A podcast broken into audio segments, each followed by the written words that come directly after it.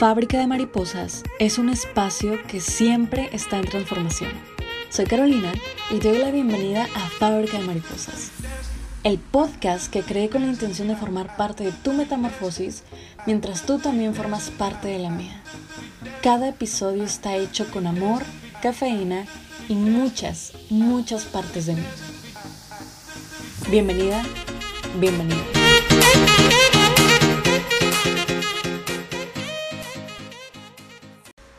¿Qué tal? Soy Caro y en este nuevo episodio de Fábrica de Mariposas me gustaría platicarte de esta obsesión que tienen las personas, incluso colectivos feministas por lo que he visto, de continuar comparando a Frida Kahlo y a María Félix.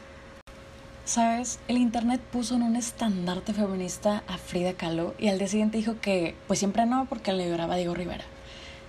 Mira, en mi opinión, las personas que dicen que María Félix era feminista porque era muy fuerte y Frida no porque sufría por Diego, no es tan diferente de las personas que dicen que para ser feminista hay que ser una ingeniera termonuclear y viajar a Saturno, si no, no demostramos nuestro poder, entre comillas.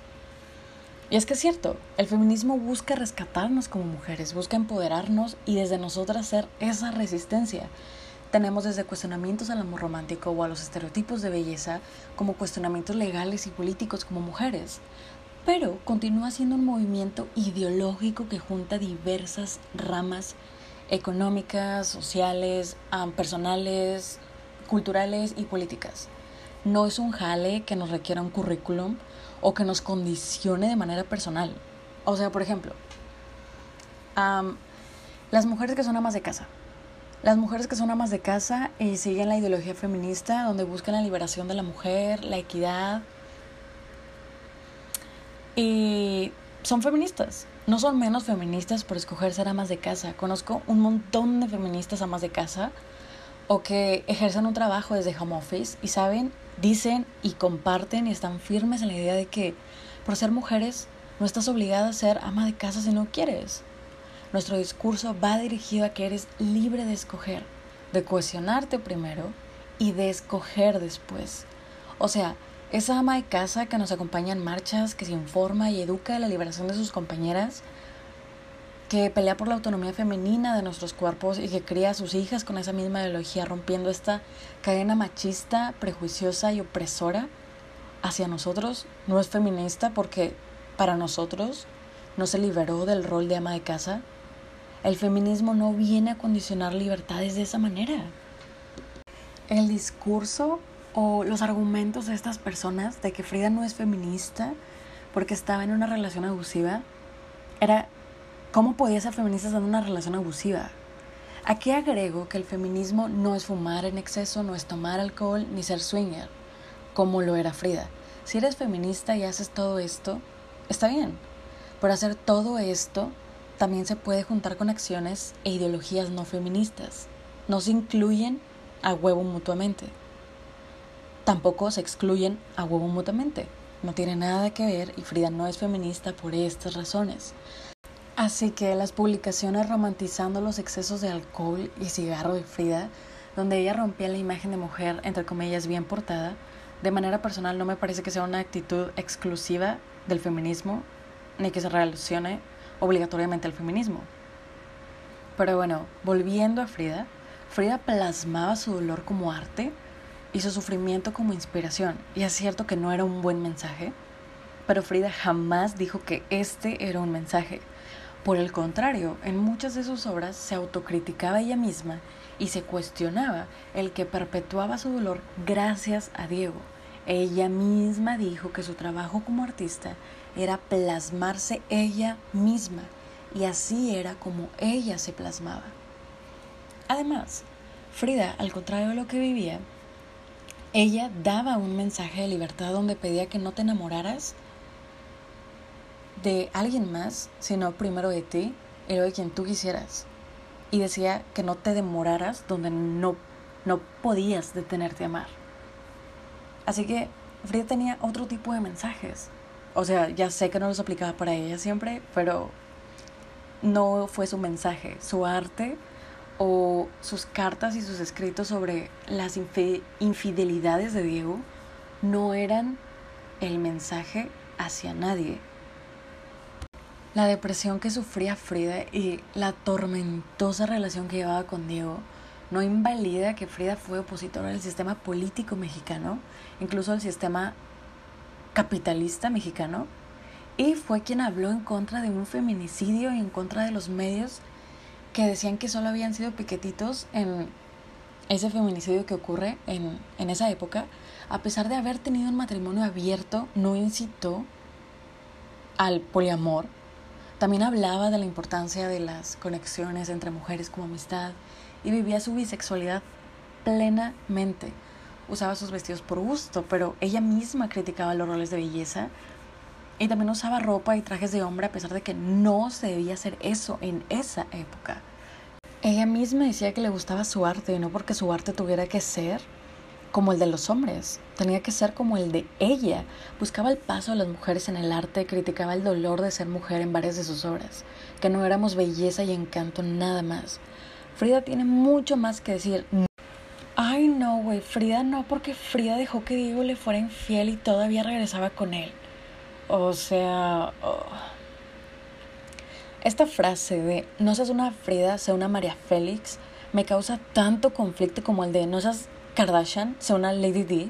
O sea, ¿por qué replicar esta crítica entre mujeres?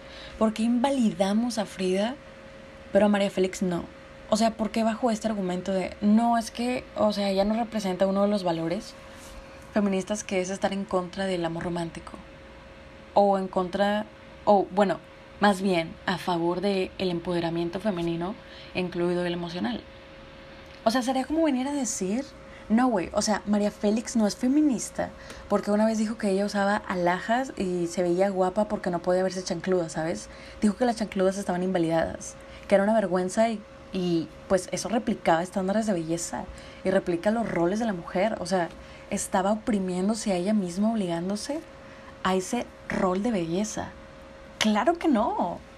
O sea, puede tener sus preferencias de belleza y eso no quita que María Félix se declaró abiertamente feminista diciendo que la mujer debía progresar, que no debía parecerse al hombre, poniéndose a favor de la revolución de las mujeres, queriendo cambiar un mundo de hombres, queriendo invitar a las mujeres a cambiar en un mundo de hombres, jamás guardándose su opinión en temas de política o de arte. Era matriarca, ella misma decía que era matriarca.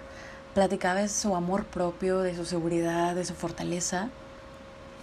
Y además, pedía a las mujeres informarse, educarse para la época donde íbamos a pedir revancha. O bueno, así lo mencionó ella, que ya venía la revancha de las mujeres.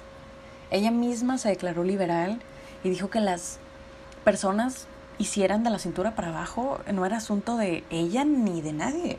Estaba bien chida su crítica del amor romántico, porque también tenía una crítica al amor romántico. Era una mujer fuerte y segura e iba en contra de su tiempo conservador, del machismo y de lo que limitaba la autonomía de las mujeres en ese tiempo. Pero la seguridad de María era su personalidad, no era su movimiento. ¿Ok? En ese tiempo María no hacía lo que una feminista hoy haría. Eran tiempos distintos y nuestro movimiento ha ido evolucionando conforme a nosotras. No quita feminismo a María Félix el hecho de que decía que no podía estar sin arreglarse, sin joyas o sin vestidos de París. La verdad es que personalmente me gustaría comentarte que sí me gustaría que le diéramos más visibilidad a María Félix como ícono antimachista en México en la época conservadora, pero no creo que vaya a favor de mi movimiento el desvirtuar a las mujeres por su personalidad o por su vulnerabilidad. Sería deshumanizarnos, sería dividirnos, sería limitarnos y poner otro molde entre nosotras. Solo ser fuertes y poderosas o no somos parte de. El feminismo nos invita a cuestionarnos y busca que nos liberemos, pero tampoco significa que tengamos que exigir que sean libres como queremos o que sean libres de una sola manera o que la libertad solo tiene un rostro. Frida buscaba y pedía libertad para las mujeres y las artistas femeninas. Si ella era de manera personal una mujer vulnerable o si vivió una historia distinta, no está en nosotros el juicio y menos si tenemos una bandera feminista. El movimiento ya critica y cuestiona el amor romántico y no significa que excluya a quien ha sido o a quien sea víctimas de ese amor romántico. Tampoco a personas muertas hace décadas que fueron víctimas de él como lo fue Frida Kahlo. Frida fue feminista y rebelde en su época a su manera.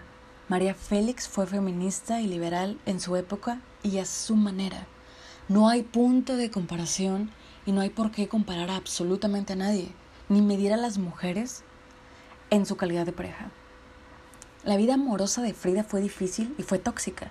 En vez de ocultarla a ella, deberíamos de deslindarla de esa historia y de Diego. Podríamos hablar de su arte, de sus movimientos a favor de las mujeres artistas, a favor de los indígenas o muchas cosas más. Leí un comentario donde decían que no podían separar a Frida de sus obras, que era una mujer atormentada y sus obras tormentosas, y que su popularidad era dañina. O sea, a Vincent Van Gogh jamás lo hemos desvirtuado y también tenía problemas emocionales y una vida súper tormentosa. Y nadie cuestiona su arte ni a él como persona. En vez de utilizar el empoderamiento para desvirtuar a Frida por ego, utilicémoslo para deslindarla de él y verla como Frida Kahlo la artista, no Frida Kahlo esposa de. ¿Sabes? No Frida Kahlo esposa de Diego hasta su muerte. Frida fue un individuo y era artista, no era solo esposa de Diego. También cambiamos este discurso de sé como X persona. Estos íconos no son un molde feminista, solo representan a las mujeres libres que fueron. Busca la libertad como ellas buscaron su libertad. Pero no estás obligada a hacerlo de la misma manera, ni a parecerte o a replicar lo que ellas fueron. No, no seas como Frida, no seas como María Félix tampoco, sé como tú y siendo tú, sé libre. Y bueno, hasta aquí el tercer episodio de Fábrica de Mariposas. Espero te lleves algo contigo hoy, espero que te haya entretenido este episodio y gracias por haberme acompañado hasta aquí. Nos escuchamos en el próximo episodio de Fábrica de Mariposas. Hasta luego.